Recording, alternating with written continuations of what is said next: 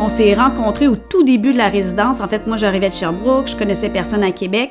La soirée d'accueil euh, du programme de chirurgie, ben, j'ai vu Olivier, il m'a vu.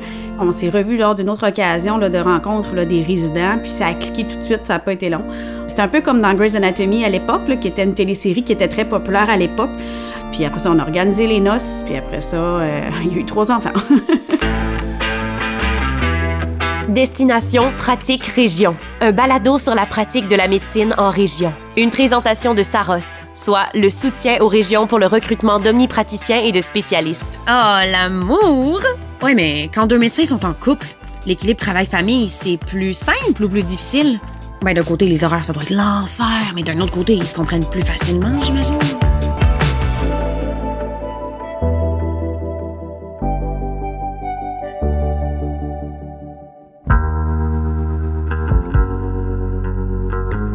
L'équilibre travail-famille, chaque personne a son propre équilibre de base. Je pense qu'il faut être capable de centrer sa famille, ça reste la chose la plus importante.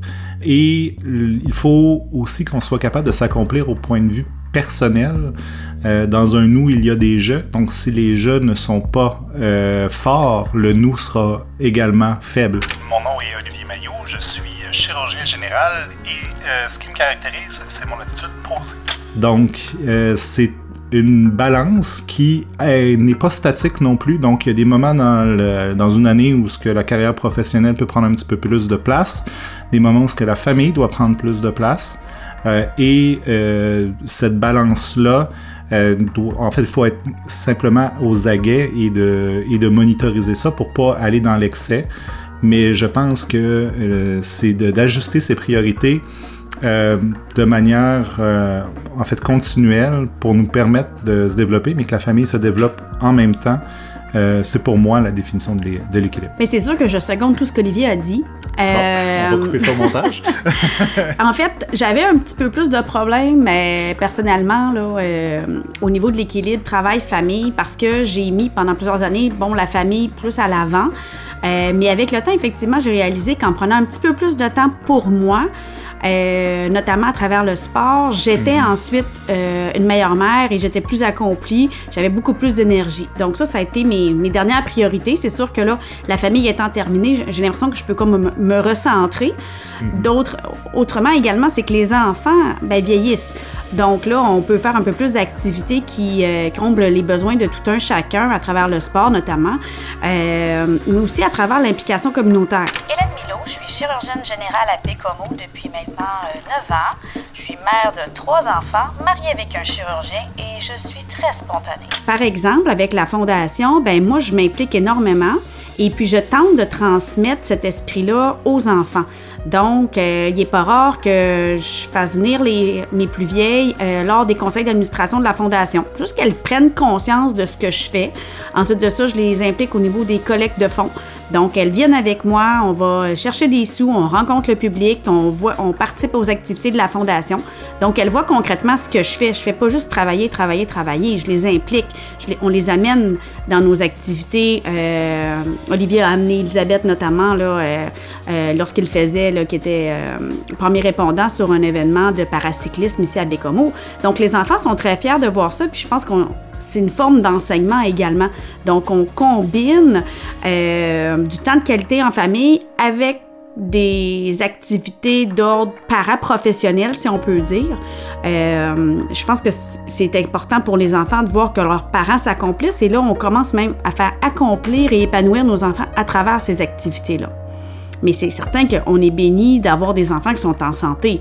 Autrement, on, s'ajusterait et on, on, serait plus posé dans nos implications ou dans nos activités euh, parascolaires et euh, paraprofessionnelles. Communication. Travail d'équipe. depuis notre arrivée à Bécomo, euh, on est très impliqués. Moi, de mon côté, euh, dès le début, je me suis impliquée euh, d'un point de vue philanthropique à titre d'administratrice à la fondation de notre hôpital. Je suis chirurgien. Je suis également depuis bientôt huit ans chef du département de chirurgie du 6 de la Côte-Nord, donc régional. J'en suis même devenue la présidente et maintenant, je suis vice-présidente de la fondation de l'hôpital. Membre du comité de formation professionnelle continue de notre association, ce qui m'amène à organiser les congrès, les conférences, les cours pour les autres membres euh, de l'Association québécoise de chirurgie, donc pour les autres chirurgiens généraux.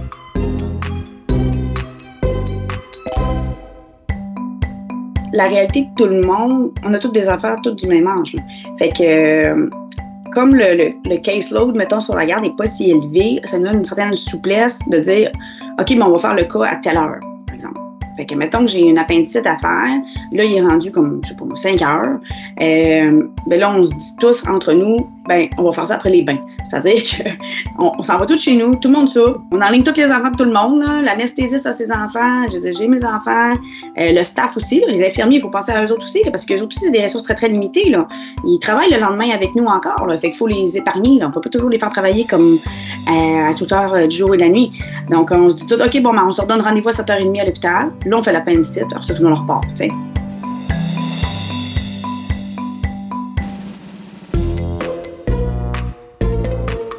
Suis également chef de service, chef d'endoscopie. Je suis euh, chirurgien militaire réserviste euh, qui euh, amené à aller pratiquer à Bagotville principalement dans les dernières années. Je suis très impliquée en enseignement et en pédagogie médicale avec une plateforme d'enseignement en ligne auprès de l'Université Laval à titre de chargé d'enseignement. Et je tiens à dire que les Forces armées canadiennes forment très bien leur officier en termes de leadership, de cours. C'est malheureusement des notions qu'on n'a pas durant la formation médicale et qui sont excessivement pratiques lorsqu'on prend des rôles de leadership à travers notre établissement. Je fais de la recherche clinique euh, avec Dr Mayou. Il y a environ un an, on a été contacté là, par euh, Télé-Québec et la maison de production. Cette semaine à Deux Gardes 24-7. OK. Ah, là, on voit bien. Ferme un peu, Oli. Tu es de baisser tes mains un peu? Ouais, OK, ça c'est bon. Un petit peu, succion? C'est beau. Tu peux te reculer. Tu peux t'enlever Deuxième tour. Oh yes! Good job. Je vais aller voir.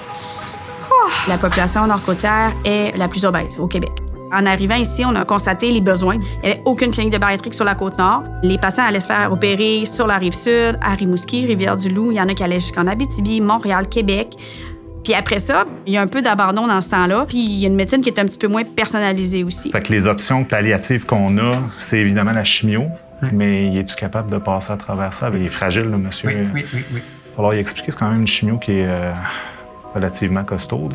On est vraiment fiers de ce qu'on a réussi à accomplir et à illustrer via ces épisodes-là. Et puis, euh, là, ça circule actuellement et euh, la vague d'amour qui s'en est suivie est vraiment remarquable. On est vraiment comblés par cette expérience-là. Je suis également là, impliquée dans le monde euh, scolaire depuis que mes enfants euh, commencent à aller à l'école. Ah, j'ai pas fini. Je suis euh, chef de la division d'ambulance Saint-Jean pour Bécomo là, comme premier répondant. Je suis également impliquée auprès de la FMSQ à titre de délégué des régions intermédiaires et éloignées, un comité nouveau pour promouvoir et défendre les intérêts des médecins spécialistes qui travaillent en région. En 2015, ma conjointe me cherchait un cadeau de Noël, puis elle savait pas quoi me donner. J'ai dit, ça, quand j'étais jeune, moi, un Lego, c'était toujours plaisant. Et euh, elle m'en a acheté un et euh, J'aurais jamais dit. c'est reparti.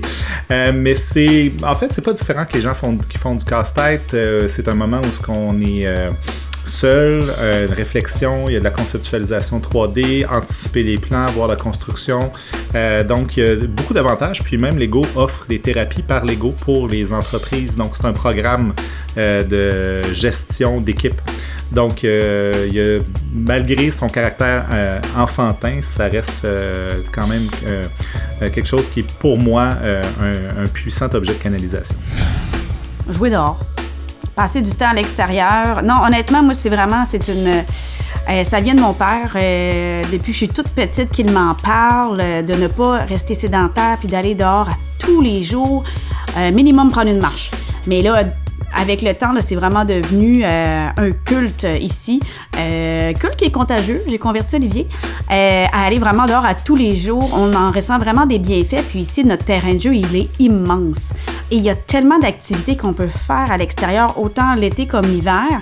Puis, ben, avec euh, un minimum de budget, on peut vraiment y trouver son compte. Puis là, avec le temps, ben, avec les enfants, on, on découvre plusieurs autres activités qu'on peut faire à l'extérieur. Fait que moi, je canalise énormément en passant du temps à l'extérieur. Sa spontanéité, euh, son intelligence, sa beauté, évidemment. De mon côté, je le vois vraiment comme mon rock. C'est vraiment un pilier très solide sur lequel je peux m'ancrer euh, dans le quotidien. Euh, c'est quelqu'un de très posé, très mature.